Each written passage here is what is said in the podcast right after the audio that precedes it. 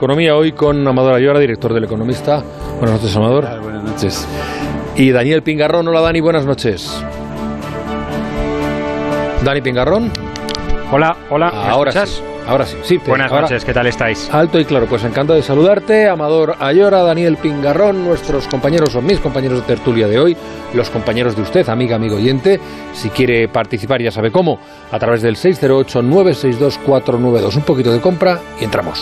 Los carburantes BP Ultimate con tecnología Active te dan hasta 56 kilómetros más por depósito. Hasta 56 kilómetros más para que cuando tienes que coger la salida 22 y acabas en la 32, lo que menos te duela sea gastar carburante. El beneficio se logra con el tiempo y puede variar debido a distintos factores. Más información en bp.com. Aparcar en la puerta, vayas donde vayas, es fácil. Pagar menos por el seguro de tu moto es muy fácil. Vente a la mutua con tu seguro de moto y te bajamos su precio, sea cual sea. Llama al 91 555 5555. 91 555 5555. Mutueros, bienvenidos. Esto es muy fácil. Esto es la mutua. Condiciones en mutua.es. Así suena una casa encantada. Y así una casa encantada de tener Lowy. Llega la mejor tarifa de Lowy con fibra de la buena buena y móvil por solo 29,95. Precio final. Corre a lowy.es o llama gratis al 1456. Lowy. Simple. Mundimed.es, la mayor plataforma de telemedicina de Europa con más de 12 millones de usuarios para que usted pueda realizar al instante cualquier consulta sin límite de tiempo ni consultas con médicos, psicólogos, nutricionistas y pueda tener una segunda opinión respaldada por los mejores hospitales de España y Estados Unidos. Desde solo 5 euros al mes, usted y toda su familia con el primer mes gratis. Entre en mundimed.es, la telemedicina del siglo XXI sin espera. En el teléfono de la esperanza llevamos 50 años al lado de quienes pasan por momentos difíciles. Si lo necesitas, llama al 717-003-717 y te ayudaremos a recuperar la confianza en ti mismo. Recuerda 717-003-717. Con la colaboración de Atrasmedia. Si eres un gran conductor y tienes los 15 puntos, ¿por qué no te cambias a línea directa? Así no tendrás que escuchar nunca más esto. Es solo decirte que tengo los 15 puntos y pago menos que tú. Sí, porque ahora Línea Directa te ofrece algo increíble. Si contratas tu seguro de coche o de moto con ellos, te bajarán hasta 100 euros lo que pagas por tu seguro. Ya sabes, si tienes los 15 puntos, ¿qué haces que no estás en Línea Directa? Llama ya al 917-700-700. 917-700-700. Consulta condiciones en lineadirecta.com.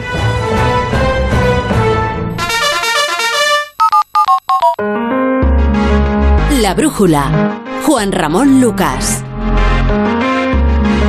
Pues vamos a la mirada cítrica de Ignacio Rodríguez Burgos. Querido amigo, buenas noches. Saludos, buenas noches. Si hay algo que genera más que enfrentamientos son los repartos de los dineros públicos. Nunca hay para todo ni para todos, así que el gobierno establece sus prioridades, prioridades y preferencias en las cuentas públicas que van unidas a sus necesidades parlamentarias. Y es que los presupuestos son la traslación de la política al dinero. Es una maldición que todo el mundo quiere. Uno puede debatir si hay más o menos dinero para educación o para carreteras. Se puede analizar cómo evoluciona el gasto en pensiones, sin duda la partida más elevada, con transferencias récord del Estado. O también se puede hablar de la política fiscal. Pero la inversión por territorios transmite más tensión que red eléctrica. La suma de la inversión de Cataluña y Andalucía duplica la inversión en Madrid. Así que ya mismo, Juanra, mundo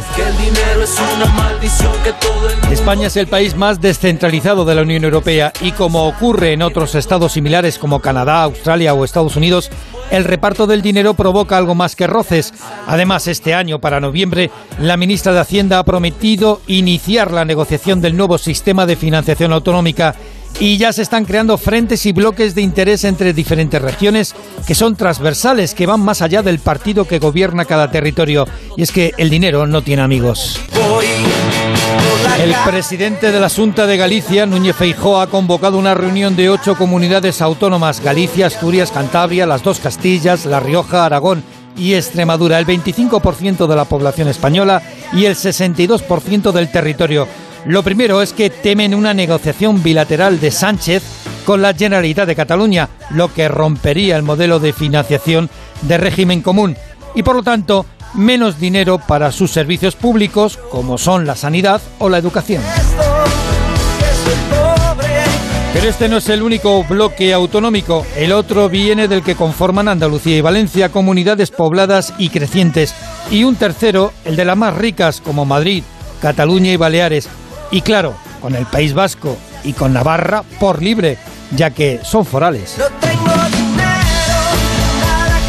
Hay que recordar que el sistema de financiación de régimen común se nutre de la mitad de la recaudación del impuesto de la renta, del IVA, de los impuestos especiales y de otros tributos cedidos como el de sucesiones o el de patrimonio que también generan más que diferencias a la hora de tributar y de gobernar.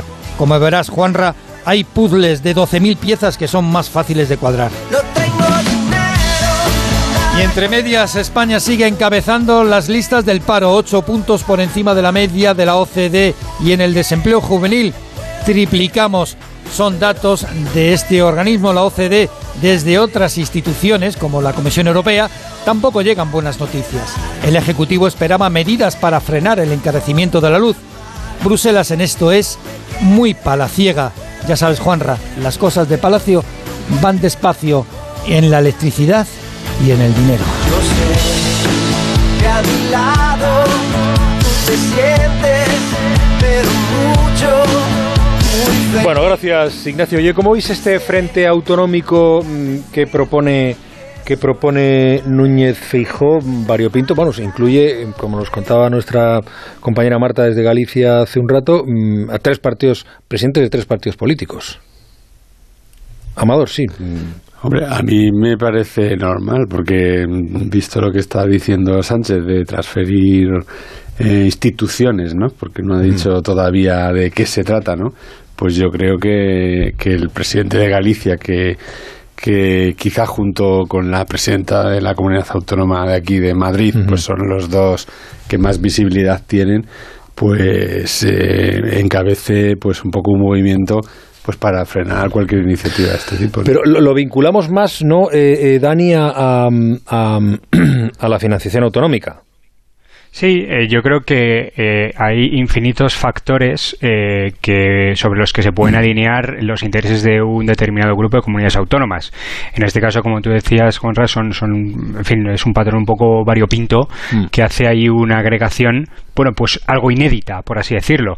Pero yo creo que con todo este eh, mercadeo que hay ahora con la financiación autonómica y con este nuevo melón, eh, por lo menos que en teoría se ha abierto con eh, este asunto de descapitalizar las instituciones de Madrid y eh, de alguna manera, bueno, pues distribuirlas a lo largo del país, yo creo que nos tenemos que acostumbrar a ver estos frentes repentinos donde una serie de comunidades autónomas que, en fin, no encajan a priori entre sí porque están gobernadas por distintos partidos políticos, porque están eh, geográficamente localizadas en eh, distintos puntos del país, etcétera, de repente se alinean porque hay un factor que, eh, bueno, casualmente les beneficia, en este caso a las tres, ¿no? O sea, yo creo que debemos empezar a acostumbrarnos a, tener más noticias de este tipo. Bueno, em, permitidme que salude a nuestro invitado de esta noche, a esta hora, porque creo que es uno de los presidentes que va a acudir a esa reunión propiciada por Feijóo. Adrián Barbón, presidente del Principado de Asturias. Buenas noches. Hola, buenas noches.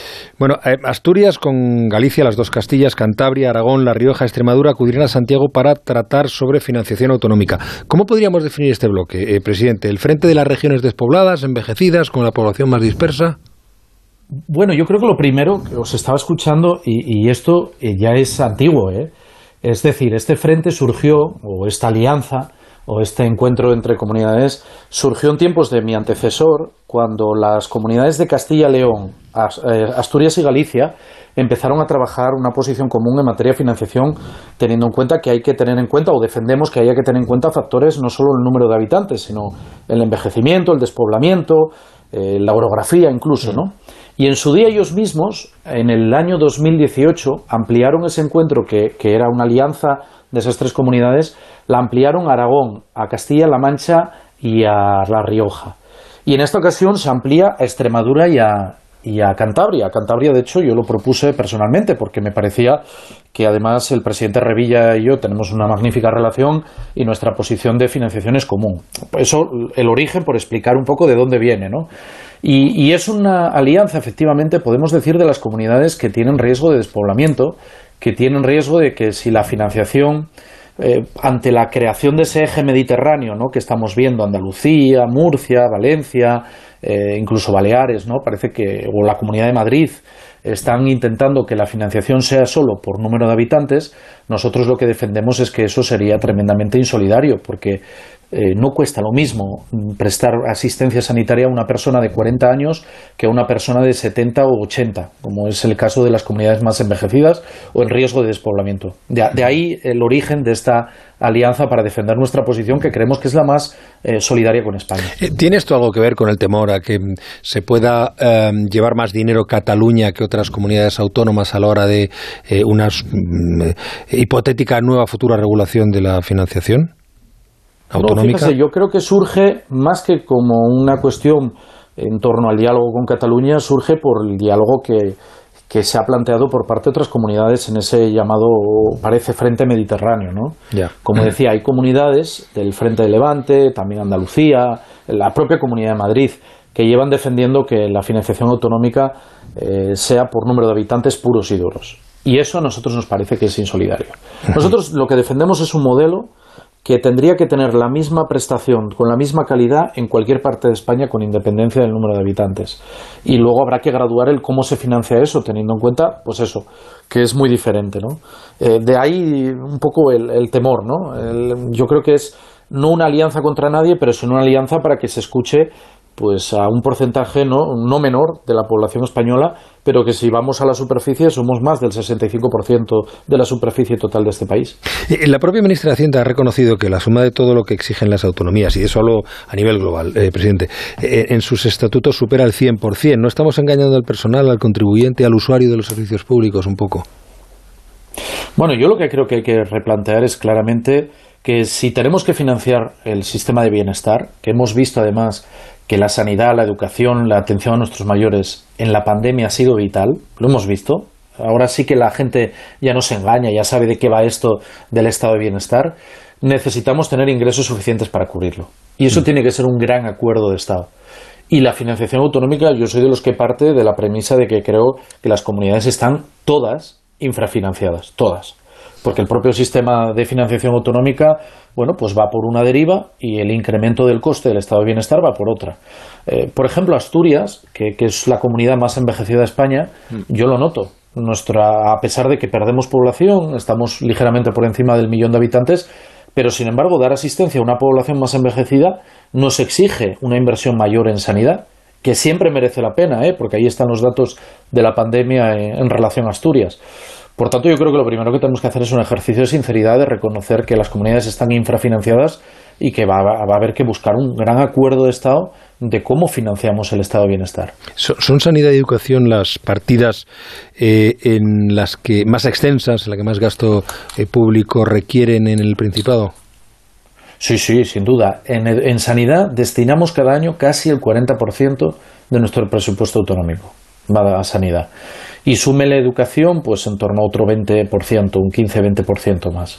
Es decir, con muchísima diferencia, sanidad y educación son las, en todas las comunidades, yo creo. También es verdad que Asturias es una comunidad que, por ejemplo, en, en, sanidad invierte mucho. Somos la segunda que invierte más por habitante en materia sanitaria. Un día hacían la comparativa de Cataluña y de Madrid con Asturias, es fácil de hacer. Y si Madrid o Cataluña, ¿no? por poner el ejemplo de las comunidades bueno, pues con más potencia económica, invirtieran por habitante lo mismo que Asturias, en sanidad deberían de invertir entre 3.500 y 4.000 millones de euros más al año en sanidad. ¿Cómo ha salido Asturias en los presupuestos? ¿Lo que va a invertir el Estado en el Principado es lo que esperaba o se puede rascar más dinero? Bueno, eh, es una mejora respecto al año pasado, se mantiene el incremento del año pasado. El año pasado quiero recordar que Asturias había sido la segunda comunidad que en porcentaje había incrementado más. Este año no es así, incrementa, pero, pero es verdad que partimos de consolidar el suelo del año pasado y desde luego tenemos que bajar ahora al detalle a ver si todas las inversiones que nosotros eh, planteábamos están encima de la mesa. Desde luego hay una fundamental que es la relativa a la variante de Pajares, que como saben yo ahí soy muy exigente y, el otro día tuvimos el viaje de pruebas, pasamos por primera vez debajo de Pajares en esos túneles que yo ya era un poco como Santo Tomás, ¿no? Si no lo veo, no lo creo. Ya me costaba a mí hasta creer en ello. Y, bueno, parece que, que, ahí se culmina pues la inversión en infraestructura ferroviaria de las más importantes de, España, de la historia de España. De momento solo llegará al Huelna, ¿no? Al Huerna. no, ahí hay una confusión. El AVE, en realidad, eh, al llegar a Campomanes, mm. hay un, un eh, intercambiador de vía, ¿no? Pero tú no te bajas del tren. Es decir, si coges el, el, AVE en Madrid, llegarás a Oviedo o a Gijón. Lo que pasa es que a partir de entre Campomanes, Oviedo y Gijón será ancho ibérico y no ancho internacional. Pero no va a haber, el, viajero no va a notar apenas diferencia en ese sentido. Adrián Barbón, presidente del Principado de Asturias, gracias por estar esta noche en, en La Brújula, aclarándonos sobre todo esa cuestión de la reunión y el sentido que tiene esa alianza que arranca de Galicia y mira al Mediterráneo frente al Mediterráneo. Mm, gracias, presidente. Buenas noches. Muchas gracias. Buenas noches. Sigue el rumbo de la brújula de Onda Cero con Juan Ramón Lucas.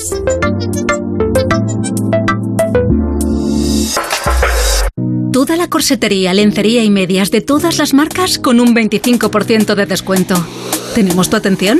En la semana de la lencería del corte inglés tienes lo mejor de la corsetería de Triumph, Chantel, Dim, Simón Perel, Le Javi y muchas más con un 25% de descuento. Solo hasta el 17 de octubre en el corte inglés, en tienda web y app.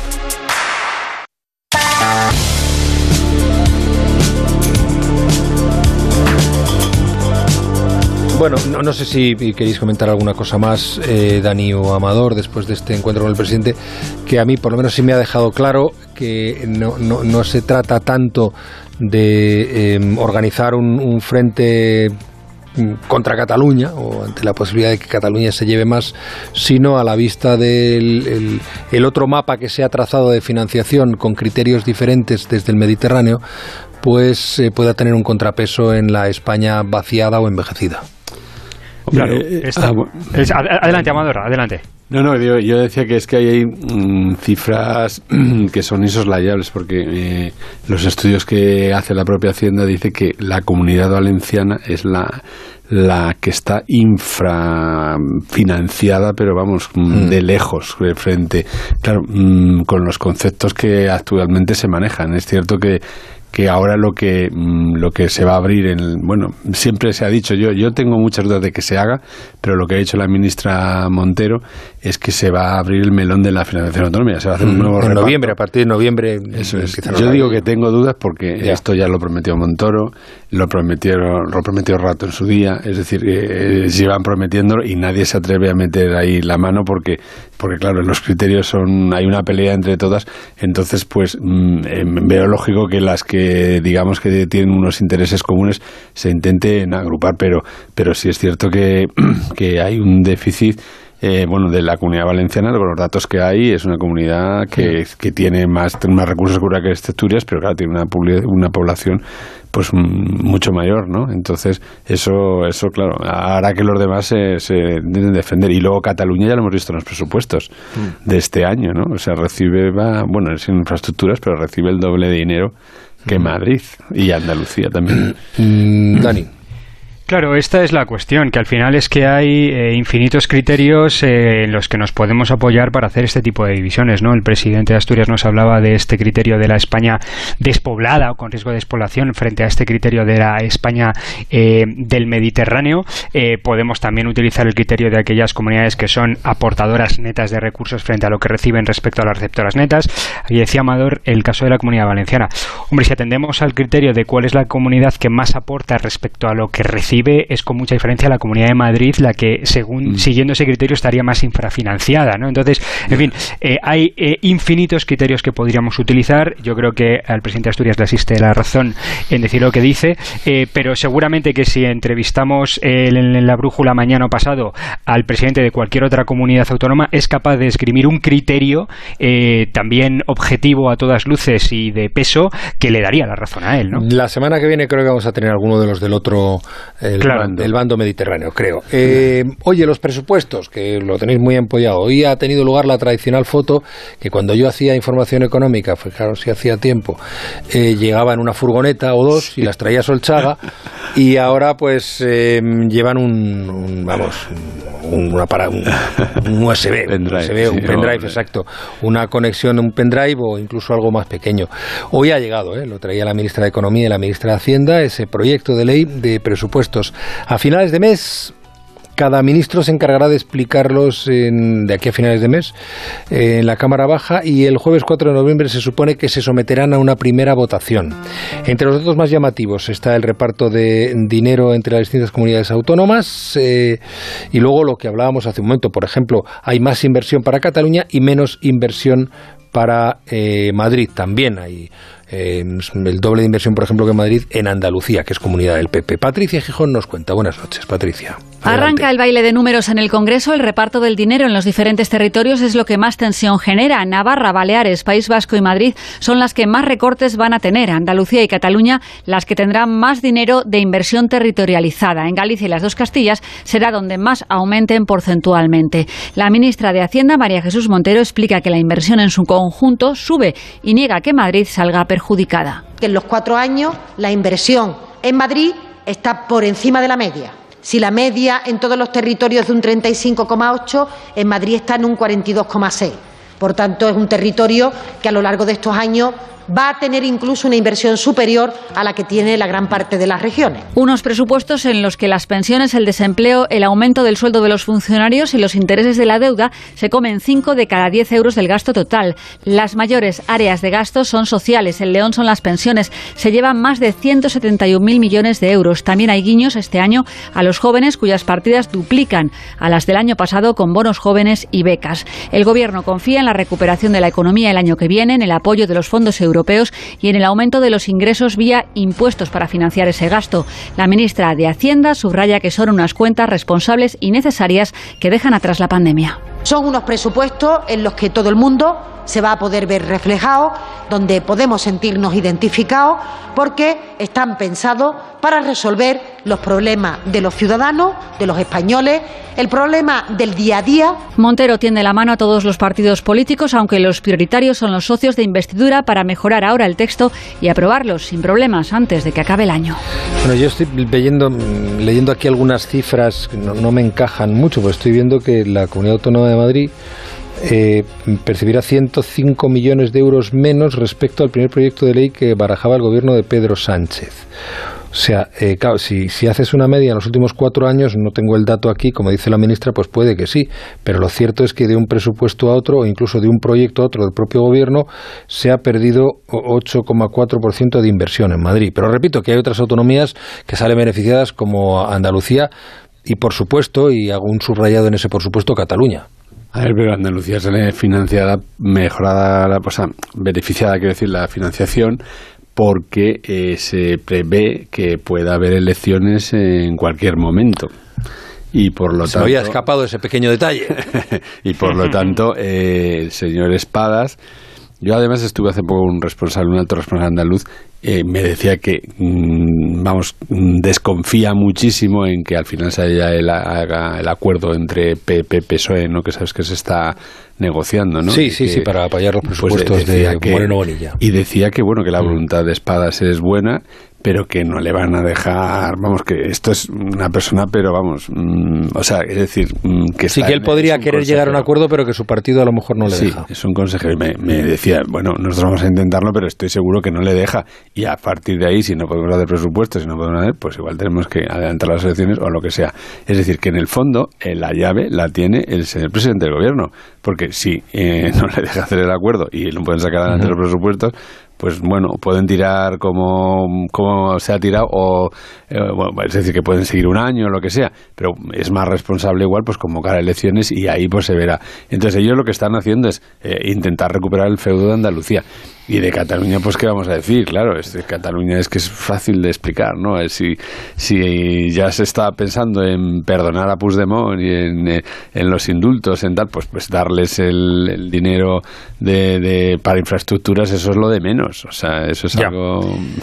Eh, pensiones, desempleo, aumento de sueldo de funcionarios, los intereses de la deuda se comen 5 de cada 10 euros del gasto total. Se duplican las partidas para jóvenes y luego hay ese golpe fiscal a las empresas y a los planes de pensiones que también es importante, ¿no, Dani?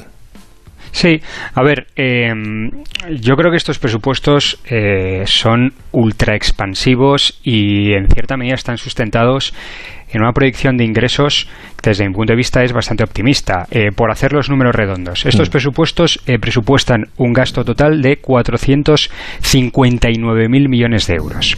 De esos 459.000 millones de euros, aproximadamente 100.000, o sea, un 22-23%, no eran producidos por la economía española en 2020.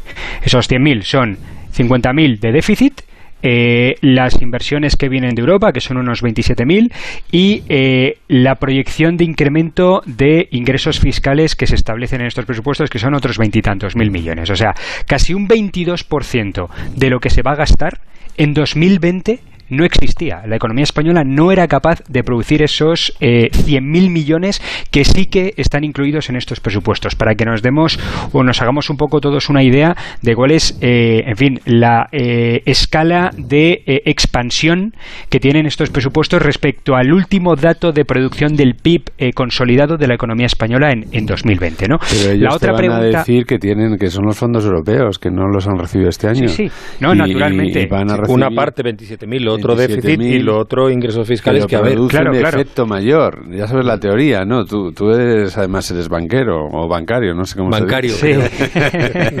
Pero ya sabes que con un euro se puede producir inversión de cinco, ¿no? Sí, sí, sí. Si a lo que voy, si a lo que voy es para establecer un, una, que todos nos hagamos una idea un poco de eh, la característica expansionista o expansiva que tienen estos presupuestos respecto a lo que realmente era la producción industrial económica de España en 2020. ¿no? O sea, estamos estirando 100.000 millones de euros más, nos estamos gastando 100.000 millones de euros más de lo que producíamos en, en 2020. La otra gran cuestión o duda que, que, yo tengo con estos presupuestos es si realmente eh, hay partidas orientadas a unas inversiones que eh, puedan hacer crecer la capacidad productiva de España a medio plazo. Es decir, si estos presupuestos patrocinan la creación de nuevas industrias que nos aporten valor añadido eh, a medio y largo plazo, que yo creo que es la tarea pendiente de cualquier gobierno en España, hacer las reformas estructurales necesarias y financiarlas para que dentro de 10, 15, 20 años estemos comiendo y estemos viviendo todos mejor con nuevas industrias que ahora mismo no tenemos. Eso, eso son los fondos europeos, lo que están diciendo, ¿no? Que la bueno, sí, una parte pequeñita, de 27.000 de un océano de casi 500.000, ¿no? Eh, espero que de la propia producción de dinero interna del país también se destine una gran parte a creación de nuevas industrias.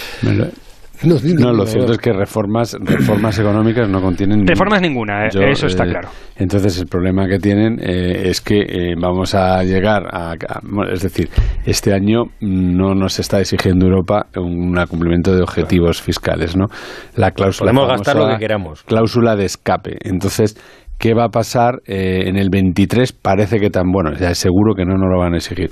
Es decir, eh, pero el 24 ahí va a haber un aterrizaje forzoso.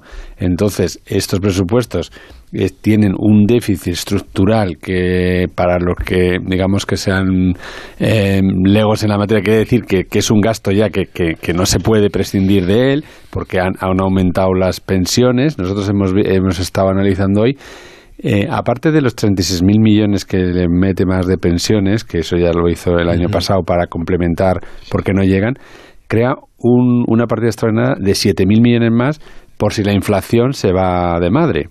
Eh, es decir, que estamos metiéndole 43.000 millones ¿no? para, para los pensionistas. Es decir, pues mm, lo, que estamos hablando, que tiene pensionistas, funcionarios que le sube un 2%, que, mm. que es un 7% de la legislatura, que ya me, hubiera gustado a mí poder subir en el economista los sueldos un 7% en, en los últimos tres años. Y, y, luego los jóvenes, que la partida casi se duplica, o sea, sube un 90%. Eh, entonces son tres colectivos. Nosotros echábamos la cuenta el otro día. En el fondo hay unos 20 millones de personas, nueve de jubilados, nueve de jóvenes y tres de funcionarios. Es decir, eh, son los presupuestos dirigidos a ganarse eh, clases, mm, como se sabe todo, muy productivas. Clases que votan. Los presupuestos eh, hoy llegan al Congreso, vamos a tener mucho tiempo de hablar y mucho de ellos en Luego te explico lo de la energía, que me has hablado de la portada de, eh, Sí, eh, luego, exacto, luego me, me cuentas lo de la energía que me, gustaría, porque además tiene sentido esa mirada, porque no solamente es la energía, sino los problemas con las materias primas, la falta de componentes, etcétera, que eso no está nada presupuestado. Vamos A otras cosas antes, entre ellas dentro de un momentito, a hablar de autónomos con autónomos. Pero antes, una pregunta y probablemente una buena respuesta. ¿Hace cuánto que no tomas decisiones pensando en tus ahorros? Ahora, gracias a Deutsche Bank, es más fácil que nunca. Con Deutsche Bank y su nueva plataforma Deposit Market, acceder a depósitos europeos es más fácil que nunca. Hazte cliente desde la app de Deutsche Bank y empieza a invertir en depósitos europeos. Así de sencillo, infórmate en depositmarketdb.es.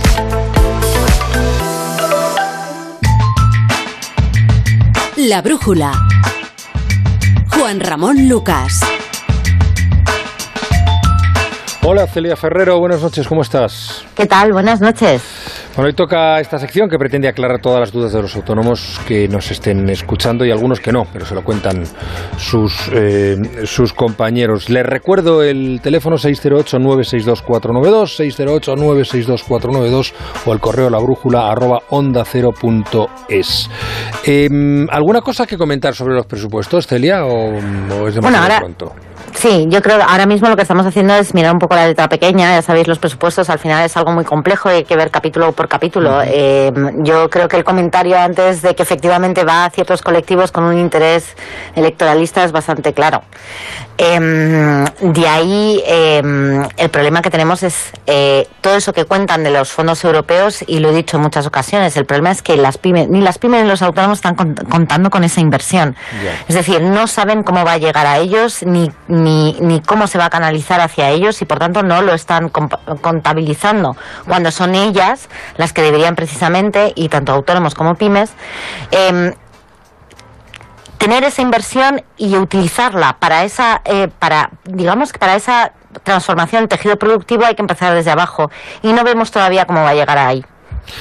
Oye, y, mañana llega al, em, al Congreso, lo vota por lo menos, creo, ¿eh? el decreto ley que prorroga los ERTES hasta el 28 de febrero. Ya entró en vigor tras su publicación en el BOE, pero tiene que ser ratificado. Imagino que no hay dudas de que saldrá adelante, ¿no? No, yo creo que evidentemente esto se trata de ayudas, todo el mundo está de acuerdo.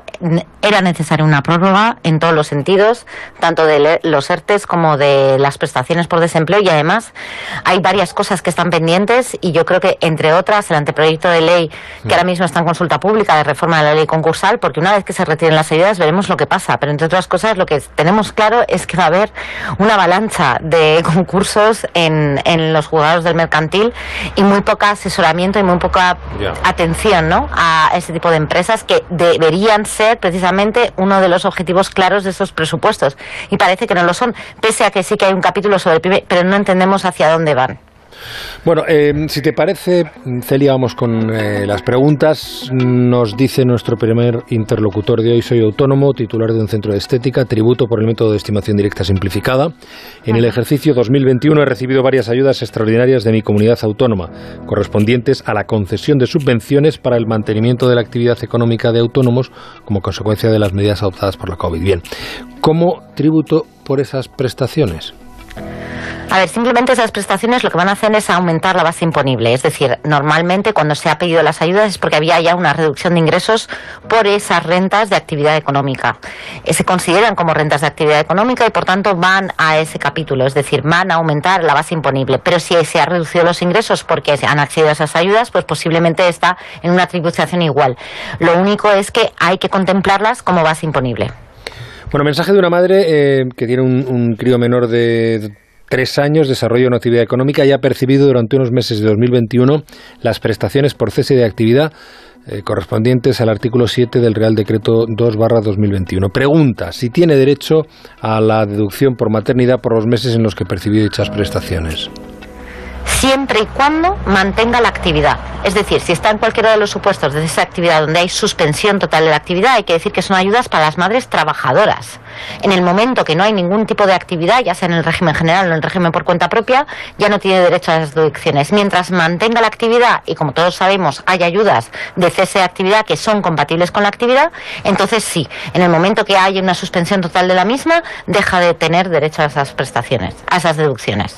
Soy autónomo, societario y me acaban de proceder a la devolución de la tarifa plana no aplicada en su día. ¿Cómo tendría que tributarla? Bueno, eso tiene que hacer una corrección. Es decir, tiene que haber una corrección porque se ha deducido esas cuotas de la seguridad social que pagaba completas durante los años anteriores. Entonces, tiene que hacer una corrección en la próxima declaración de la renta sobre esas cuotas que se le han reintegrado, es decir, toda la diferencia entre lo que él ha estado aportando y luego se ha deducido y, por tanto, como ya se la han pagado, lo que tiene que hacer es deducírsela en su, en su próxima declaración de la renta. Em, soy un autónomo en módulos, quiero saber si tengo derecho a las ayudas directas del gobierno o no. Autónomo en módulos, sí, tiene derecho tiene derecho y de hecho ni siquiera hay que acreditar una bajada de facturación. Es decir, como todos sabemos, los módulos es estimación objetiva. Es decir, se plantean unos criterios objetivos que puede ser el tipo de actividad, el tipo de vehículo, el tipo de local, las mesas, los trabajadores. Va en función de unos criterios. Siempre se paga lo mismo en función de esos criterios y por tanto es muy difícil demostrar pérdidas. Entonces, el gobierno sí que adoptó, que eso fue algo que nosotros reivindicamos desde el principio, adoptó una ayuda de 3.000 euros. ¿vale? La gran modificación que ha habido es que en un principio solo eran deudas y ahora mismo pueden ser cualquier tipo de gasto que se haya producido antes del 30 de septiembre. Y por tanto, claro que sí, va a recibir eso, no va a recibir más, pero sí que es cierto que son 3.000 euros en los cuales ni siquiera hay que acreditar que hay una bajada de facturación. Bueno, em, recuerdo eh, la forma de ponerse en contacto con este programa para eh, plantear alguna duda, alguna cuestión a través de la brújula arroba onda es pone usted en el encabezamiento para la sección autónomos, para la sección autónomos, la brújula arroba onda es o bien el 608-962-492, 608-962-492, especificando al principio del mensaje para autónomos, para autónomos. No sé si quieres añadir alguna cuestión más que, que te esté bullendo, que, mm, de la que creas que se puede hablar, o, ya, bueno, pues emplazamos a los oyentes al miércoles que viene a seguir hablando de, de esta cuestión, a volver a encontrarnos, a volvernos a encontrar aquí en la radio para hablar de los autónomos con los autónomos. Juan Ramón, te voy a hablar de los casos que han pasado hoy en las consultas de ATA y que yo creo que es algo que mm, a lo mejor la gente no es tan consciente porque se está hablando de las grandes empresas siderúrgicas, etcétera, es decir, las que son intensivas en consumo de energía. Hoy nos ha llegado un autónomo que efectivamente ha duplicado en una panadería la factura de luz y que tiene que o despedir un trabajador o cerrar. Ha pasado de 867 a 1614. de julio a julio. Es decir, una barbaridad y nos han llegado ya varios casos así. Estamos en esa situación. Es decir, em, yo creo que el, tema de la luz, independientemente que el ruido lo hacen más, pues, eh, y con toda la razón, es decir, las grandes empresas, etcétera, está teniendo unas consecuencias en la pequeña empresa y sobre la microempresa y en el autónomo brutales y no se está hablando tanto de eso. Así que me gustaría que eso también se fuese, se fuese consciente de la situación en la que están, que están viviendo muchísimos autónomos, que hay un esquema de costes que se les está aumentando por todos lados, es decir, la subida del salario mínimo interprofesional, la subida de la luz, la subida de algunos impuestos, y no veo eso reflejado ni siquiera en los presupuestos. Con lo cual, es algo que yo creo que es urgente, que es urgente y que no parece que se contemple tampoco en los presupuestos. Muy bien, pues eh, dicho queda. Muchísimas gracias, Celia. Y Muchísimas gracias a vosotros. Volveremos a ello. Muy buena, muy buena noche. Muy buenas noches, un beso. Un beso. Me, llegan eh, noticias. De momento no tenemos confirmación a través de fuentes oficiales, está muy bien en redes sociales, pero sí hay eh, varios medios de comunicación que están dando ya. Tengo aquí delante un, un, despacho de BBC News, varios muertos en Noruega en un ataque con flechas. En un ataque con flechas. Eh, el atacante abrió fuego desde el interior de un supermercado Copextra en el lado oeste de Kongsberg, en Noruega. Eh, el sospechoso ha sido detenido en la ciudad de Drammen, ha dicho la policía. Em, hasta el momento eh, no hay un número, dice la policía que no está claro el número de víctimas, al igual que el motivo del ataque. Los heridos han sido trasladados para su tratamiento en hospitales cercanos. La ministra de Justicia de Noruega, Mónica Mailand, ha sido informada, está siguiendo de cerca la situación según la cuenta de Twitter del Ministerio noruego, del gobierno noruego. Repito todo esto a través de redes sociales. No se informa, no tengo datos de si hay víctimas mortales, pero algunos medios como la BBC británica dan por hecho que hay varios several killed, varios muertos en este em, ataque. Recuerdo una de las noticias con las que abríamos el programa a las 8, que naturalmente las consecuencias no tenían nada que ver. Un hombre armado ha entrado en la Universidad de, Lejona en, Bilbao, no ha sido detenido, no se han producido heridos y su actitud, él mismo iba diciendo que no iba contra los estudiantes, sino contra la universidad. En este caso se trata de un ataque bien distinto, repito, en la localidad de Kongsberg, en Noruega, donde un hombre ha sido detenido tras matar a varias personas con un arco y una flecha. Sigue el rumbo de la brújula de Onda Cero con Juan Ramón Lucas.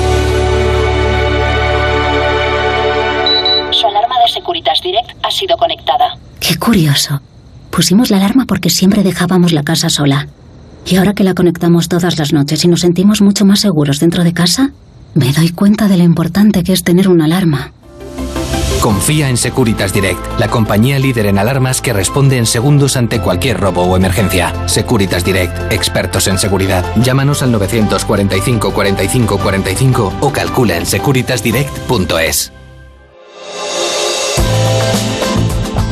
Decía, nos decía eh, Celia Ferrero hace un rato cómo eh, eh, está empezando a afectar seriamente y además llevamos días diciéndolo, comentándolo en este programa también, no solo a las electrointensivas, sino a las industrias eh, electrointensivas, sino a muchos comercios, por ejemplo, panaderías, como el caso que nos contaba Celia, que empiezan a notar ya la crisis energética eh, recuerdo lo que tituló hoy también el, periódico de Amador, el presupuesto sustenta, se sustenta en que la crisis energética desaparezca.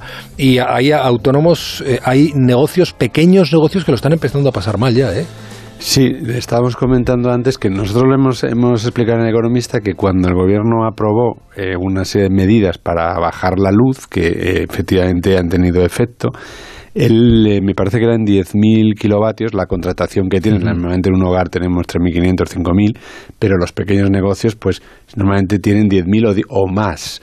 Entonces, claro, mm, es que me ha pasado de compañeros del trabajo que, pues eh, a familiares y tal, les han dicho, oye, mm, mirad cuánto tenéis. Y entonces, porque las eléctricas, pues normalmente contratan 10.500, 11.000. Es decir, que, que bajar eh, estos 500 o estos 1.000 no, no, no supone ninguna disfunción porque tienes, sigues disfrutando pero vas a pagar mucho menos. Pero, mm, claro, pero te aplica la rebaja. Entonces, muchos de estos casos que se les ha duplicado es porque, es porque no, no, no han podido acceder a la rebaja, pues se considera, ya que no es, no es una mediana empresa, una pequeña empresa, y pagan eh, más de la luz. Entonces esto, esto es algo que creo que, que, tenían, que los pequeños negocios tienen que revisar cuánta luz tienen contratada con la, con la eléctrica y, intentar mm. bajarlo, porque ahí se nota, se nota mucho el, el, este. Recuerdo el teléfono del programa 608-962-492, si ustedes nos dejan una nota de voz diciendo primero autónomos, lo reservamos para la semana que viene, igual que en el correo del programa, especificando también autónomos. Dani, ¿alguna cosa que apuntar? Nada sobre esto, yo creo que lo ha explicado Amador perfectamente todo. Es realmente un, un drama para muchas, para, para un país de micropymes como es eh, España, eh, eh, el que te disminuya la facturación y se te incremente los gastos estructurales por, por ejemplo, la electricidad en paralelo, ¿no? El estrechamiento al margen que tienen los empresarios con este asunto es, es, realmente dramático. No, yo quería añadir lo de los presupuestos que llevamos todo el día. no, es que nos ha sorprendido mucho porque viendo los presupuestos eh, están hechos con la em, eh, hipótesis de que el, el barril de petróleo va a estar en una media de 60 dólares. Está en estos momentos en 77. Y, las, y los futuros eh, apuntan a que puede llegar a 100 o a no, bueno, la Agencia de la Energía dice 90. Es decir, bueno, eh, eh, dependiendo los expertos, pero bueno, Dani sabe más de futuros que yo y hay, alguna, hay algunos al mismo futuros que apunten a una baja del petróleo. Eh, pues, no, pues no, es verdad que la, la OPEP está, está considerando un incremento de la producción para bajar el precio, pero ahora viene el invierno donde la demanda de crudo es eh, y, de derivados energéticos es mayor y, suele incrementarse el precio. Eh, pero sí, los presupuestos en general están articulados sobre un montón de presunciones, eh, tasa Tobin, tasa Google, incrementos del 11% de la recaudación de IRPF, lo que decía Amador ahora mismo del precio del petróleo, en fin, es el escenario más optimista de los posibles. No, pero dice que no va a haber, que van a ser pasajeros. o sea, que, que, esto se va a solucionar en unos sí, meses. en marzo está previsto y por eso la, la es que lo del decreto es que, que mañana se convalida o no eh, dura solo las rebajas hasta marzo. Veremos qué pasa mañana también con la energía en el Congreso. Gracias, Amador Ayora, Daniel Pingarrón. Como siempre ha sido un placer. Igualmente. Un abrazo. Cuidaos, en un ratito hablamos de educación.